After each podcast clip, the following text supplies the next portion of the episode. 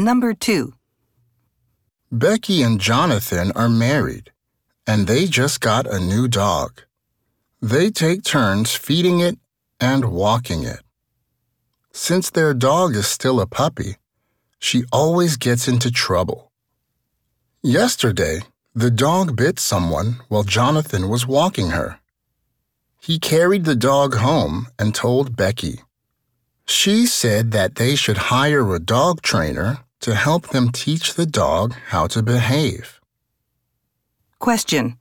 Why do Becky and Jonathan want to hire a trainer?